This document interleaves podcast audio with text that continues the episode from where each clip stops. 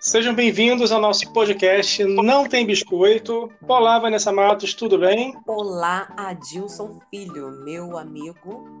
Seja bem-vindo ao nosso podcast de baixa renda, nossa válvula de descompressão na quarentena. É isso aí, gente. Lembrando que ainda estamos em quarentena, ainda estamos vivendo esse isolamento social aí desde mais ou menos dia 19, 20 de março. E hoje já é o quê? 10 de maio? 10, Eu esqueci que 10 de maio, dia das mães. Dia das Mães, feliz Dia das Mães aí para todo mundo, até para quem não é mãe também. E aí hoje, né, Vanessa, a gente escolheu esse dia para falar um pouquinho dos anos 2000, né, que é basicamente a época que a gente se conheceu, e para a gente lembrar, resgatar algumas coisas que, que estavam na moda, que eram populares naquela época, que a gente usava, que a gente fazia, e até para comparar como é que é o dia de hoje, né? Isso aí, o que, que a gente usava, o que estava na época, alguns acontecimentos que foram muitos e era um momento em que a gente falava rindo até 2020. Eu soubesse que 2020 Gente. assim, talvez que eu não falaria isso. Gente, já, já tá sem voz. Então,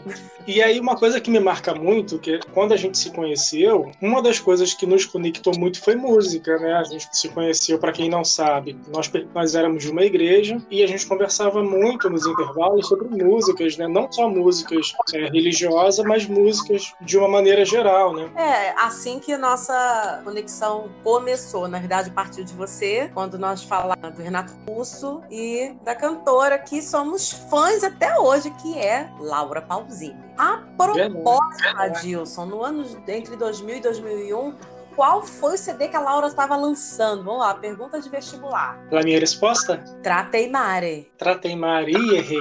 Vou até cortar isso na edição para não pagar mil. Falando em música, a nossa maneira de consumir música hoje é completamente diferente, né? Nossa, somos muito gratos. Se a galera aí que tá baixando, na verdade, né, tem aí os streamings, né, o Spotify, Deezer, entre outros que de repente até nem conheça, que eu já essas pessoas de 15 anos, 18 anos já estão dando um banho na gente. Se elas tivessem em 2000, 2001, como que ia ser, Adilson? Fala aí, como que você, como que a gente baixava música nessa época? Fala aí. Eles iam ter que se adaptar ao nosso perrengue de cada dia, né? Primeiro porque a gente precisa, utilizava uma coisa chamada internet de escada. Isso aí. E a internet de escada você precisava utilizar em, após meia-noite ou nos finais de semana. Porque era caro, gente. A conta de telefone era caro. Ainda telefone, apesar de não ter, não ter sido mais daquela coisa de como se fosse um bem, assinatura, não sei o quê, estava começando a se popularizar, mas mesmo assim não era todo mundo que tinha. E quem assinava para poder vir junto com a internet, na verdade, a internet já fazia parte, você pegava o cabo da linha, né? Colocava ali atrás do computador e começava pem, pem, pem, ficava aquele barulhinho. Conseguir conectar que também era um Deus nos acuda. É, e aí você baixava para utilizar no seu MP3 player, né? Sim, que era com pilha, lembrando que ainda tinha que ter dinheiro para comprar pilha. E ainda tinha outro porém, né? A memória dele, que era 256 ou, ou no máximo 512 mega no início. Nossa, dava para quase nada. Eu sou capaz, Adilson, você sabe como que é a minha memória. Eu sou capaz de ter em mente como era a minha playlist do meu MP3, aquele meu pratinha. Era Hips Don't Lie com Shakira. Olha que eu tenho, eu tenho a minha playlist daquela época salva até hoje. Nossa, mentira. Gravada em CD. Nossa. Pois é, então nós já falamos de como era a internet de escada, MP3, o que mais a gente tinha? Discman, né? Não, é, antes do Discman teve aquele aquele Walkman da Sony que todo mundo queria, né? Eu não, eu não cheguei a ter. Digital eu Mas- tive. É, mas eu tive o Discman. Só que o Discman, a ideia era ótima, mas na prática não era tão bom, né? É, porque ele era grande, você também, aí muitas para você ter mais uma variedade de música, você tinha que andar com aquele é, Com aquela case de CDs. É, é, mais coisas para andar assim, peso, no... E a música pulava toda hora. pulava no ônibus. Ainda mais morando em São Gonçalo, você sabe como é, né? Já dizia seu Jorge. E ainda tem mais. Para você também baixar as músicas, você tinha que também baixar o programa ou então online. Temos aí dois bem conhecidos da época, que era o Forchar e o Ares. Tinha o Emule também, né? Emule, isso mesmo. E demorava muito para baixar. Como era difícil. Isso se você não quisesse baixar alguma coisa do YouTube, alguma, algum vídeo. Porque se ah. você quisesse baixar vídeo, aí você deixava de um dia para o outro. Exatamente. E por falar em YouTube, é, era difícil, não era todo mundo que tinha o login, porque ele era todo em inglês. Você não tinha como usar sem estar logado, como hoje a gente pode usar sem estar agregado alguma. E você colocava para ver o clipe e tinha que colocar e ia dando pausa porque ele não seguia aquela sequência, porque era difícil, o tempo difícil. E você deve lembrar que nos anos 2000 a gente, a gente chegou a gravar vídeo pro YouTube, né? Chegamos, chegamos, verdade. Naque, não... Naquela época que tudo era mato. aquilo tudo era mato. E ainda é. mais que para poder, porque final de semana a gente usava a internet de escada, durante a semana a gente ia num lugar chamado Lan House, Jesus. Já deixei muito dinheiro lá. E eu, bota mais dois reais, bota mais um real. Não tem como falar de Lan House sem falar do bate-papo UOL, Bem do. MSN. Bem lembrado desse a tela tremendo, aquela boneca dando gargalhada, o menino que soltava pum. E aí no bate-papo UOL, geralmente as pessoas não eram assinantes, então tinha um limite né, de pessoas por cada sala. 30, fulano entrou na sala, morena entrou, morena saiu, fulana fala para todos, Ai. fulana fala reservada. Ai, gente. E esse povo, hoje em dia tem Tinder, tem vários aplicativos, né? Verdade. E você tem CAN, né? Tecla de onde? Onde teclar? Quer tecer? Verdade muito legal. E as pessoas também davam telefone, ligavam a câmera, e era difícil, né? Porque nem todo ainda tinha isso também. Nem todo mundo tinha câmera. Era mais humilde. Não, e quando tinha, era aquela câmera VGA, que não tinha resolução alguma. Bem lembrado, Adilson bem lembrado. Eu não tinha câmera na época, depois que eu comprei uma câmera, e era todo um e, ritual. E, e, era tenso, porque às vezes você via a foto da pessoa, aí tava meio borrado, você não sabia que se a pessoa era aquilo, que, que a pessoa era. Quando, quando você ia conhecer a pessoa, e aí você ficava com aquela cara de caneca. Olha, Dilson, você está sendo bem ousado em lembrar desses detalhes. Bem ousado mesmo. Por falar em música, fizemos aqui um apanhado, gente, para a gente relembrar quais as músicas mais tocadas exatamente nessa época. Vamos lá, Dilson, posso falar? Pode, pode começar. Então vamos lá. Ai, ai, ai, com Vanessa da Mata. A gente pensa que essa música é muito nova, né, gente? Mas essa música já tem muito tempo. Não, e Vanessa, e falando em Vanessa da Mata, tem a Nome Deixe Só, que ainda é anterior a essa, né? Que também fez um grande sucesso. Né? Velha infância com os tribalistas. Os tribalistas foi, foi um estouro nessa época. Foi, foi. Já sei namorar, velha infância. O Ragatanga com Ruge, olha! Que também fez um sucesso enorme, né? Outra coisa, a Mona Lisa de Jorge Versilo. Luca, tô nem aí. Isso, a musa do verão com Felipe Dilon na sua que... estante com a Pete. Gente, é incrível, é incrível. E filmes, né, Dilson? Muitos filmes bacanas também que até hoje até fica uma dica para esse momento de isolamento social, tanto as músicas quanto filmes que, assim, vale a pena ver de novo, né? E fal falando em música ainda, eu me lembro muito bem que, de um hábito que a gente tinha, é, isso porque a gente já se conhecia bem, eu sei que você também tinha, era de gravar programação de TV nas fitas cassete, você lembra? Exatamente, eu não me lembrava disso, mas você me trouxe a memória agora. Eu acoplava com alguns fios, contando também com a sua ajuda, a televisão, para às vezes gravar só o áudio, às vezes passava alguma, algum show é, de especial, que não era sempre que passava, por exemplo, hoje, se a gente quiser ver um show na íntegra de algum cantor, vai no YouTube e tal. Na época, além de ser difícil passar uma programação inteira assim, a gente tinha que esperar passar um especial na Record,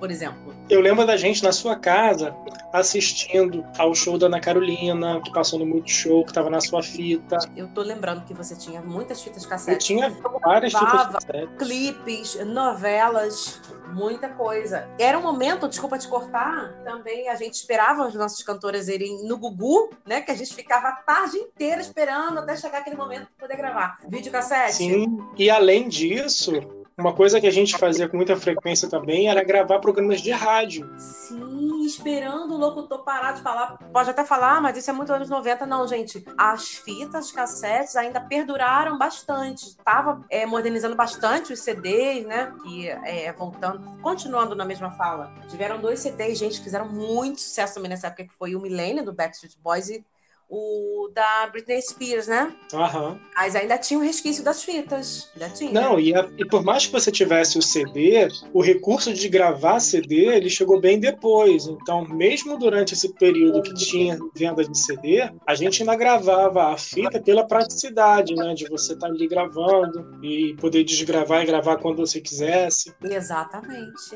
E depois veio aquela coisa dos CDs piratas, que eram 3x10, assim como os DVDs. Que época legal. Muito legal.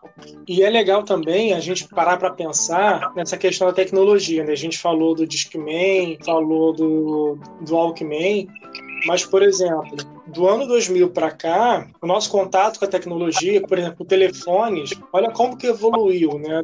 Daquele primeiro celular para o celular que a gente tem hoje. É, eu, eu tava até pensando essa semana que se esse, essa questão dessa pandemia que estamos vivendo, se fosse 2000, 2001, 2002, nós estaríamos em casa, é, isolados, com um celular, com um despertador maravilhoso, um jogo da cobrinha Isso. e Ou então jogando Tetrix, né? Naquele mil e um Sim. Jogos. É isso mesmo, aqueles minigames. que não tinha esse, esses mil jogos. Era tudo igual. Era tudo igual, gente. Agora vamos falar de filme, filmes da época. Qual que você lembra aí? Pra ver se a sua memória tá boa. Cidade de Deus, muito bom. Filme brasileiro, né, gente? É. Poxa, X-Men. Olha, pra mim, o que marcou foi a trilogia do Matrix, Sim. porque revolucionou e também pegando aí essa faixa dos anos 2000, essa, essa década, eu sempre gostei de filmes de terror e eu lembro de de Silent Hill Verdade, bem falado, bem falado. e eu lembro da gente assistindo Silent Hill. Isso aí, isso aí. É Kill Bill, Kill Bill também muito bom. muito legal. Gladiador também, filme maravilhoso. E falando não só em cinema também, mas nos anos 2000, muitas séries se popularizaram também, né? Série de 24 horas, que é uma série que eu gostava muito. É mesmo Jack Bauer. É mesmo. É. E nacional também, tem a minha série favorita nacional, que são os normais, que até hoje eu me divirto assistindo, a Vani e o Rui. Legal, muito legal. Teve a E Casa do época do, do Orkut, né? Gente, tinha uma rede social, para quem não lembra, para quem pegou é, pouco, era o Orkut. Não era o Facebook, não era o Instagram, o Twitter, era o Orkut, que era bem famoso aí no mundo todo, no Brasil então. Era ali que a gente ficava postando nossas fotos, nos comunicávamos com os nossos amigos e até de repente fazer novas amizades. O que, que você lembra aí do Orkut para você falar pra gente, Adilson? Eu lembro das comunidades, eu lembro que foi no Orkut que a gente começou a juntar aquela galera, tinha os fãs de algumas séries, e tinha aquelas comunidades mais de zoeira, tipo, eu odeio azeitona, eu odeio segunda-feira, eu odeio Essa é a mais famosa. Essa do Eu Odeio de Segunda-feira, que tem até a foto do Garfield, acho que é a comunidade a mais famosa até hoje do Orkut. E aí tinha os depoimentos que você podia dar, podia ver quem, Exatamente. quem visualizou o seu perfil. Isso, e através desses depoimentos também as pessoas começaram a é, criar um hábito de mandar tipo desaforo para as pessoas, né? E aí, o pior é que o depoimento, você tinha a opção de aceitar ou não. Às vezes você queria que aquele depoimento ficasse em off e a pessoa vai, ia lá e publicava. Exatamente. Outra coisa interessante do Orkut, não eram muitas fotos que eram aceitas, se eu não me engano, umas 15 ou 20. Não tô lembrando agora ao certo. E, e tinha uma questão de tamanho, acho que também tinha uma questão de tamanho da- do arquivo, né? que não era qualquer foto que conseguia, conseguia carregar. Tinha fãs também, você podia ter é, quantidade de fãs. Verdade. Joguinhos. E falando, falando essa coisa de fãs, de popularidade e de tecnologia que a gente já falou, uma coisa super popular que, é, que todo mundo queria naquela época era ter um celular V3. Isso, o V3 rosa, o V3 preto. Eu tive um rosa, tá? Perdi no ônibus. Para variar, né? A gente tem que contar quantos celulares você perdeu no ônibus, né? Exatamente, gente. É uma coisa assim. São... E para um outro dia a gente pode falar sobre histórias de ônibus. E você falou de TV, e é bom que a gente não tem ordem nenhuma, né? Lembra da guerra de audiência que tinha entre Gugu e Faustão? Maravilhoso! Isso era tão legal que ficou tão evidente que chegou um dia aí, não sei se foi Dia das Mães, que os dois ficaram ao vivo simultaneamente. Uma foi campanha uma... da Nestlé, se eu não Foi uma campanha. Também uma, uma boa sacada, né? De fazer de unir essa rivalidade. É. Sim, e... eles disputavam tudo. Tanto é. que tinha um bonequinho do Gugu que aparecia quando ele ficava em primeiro lugar. E, é, e era muito divertido, porque a gente vivia trocando de canal, né? Hora tava, hora tava assistindo o Gugu, hora é. tava assistindo o Faustão. É, isso aí. E esses programas, é, nessa época também, mais do que se consolidaram, né? Gugu, Hebe, tinha o Sabadão Sertanejo, ainda tinha o Sabadão. Tinha a MTV, que nessa época chegou a bombar, né, com programas da Fernanda Lima, da Daniela Sicarelli. Verdade, tinha interligado também com a Fernanda Lima. Isso. Que era um programa que ela tinha de TV, de clipes. Nossa, agora tá passando um, um caminhão aqui, você vai ter que tirar essa parte.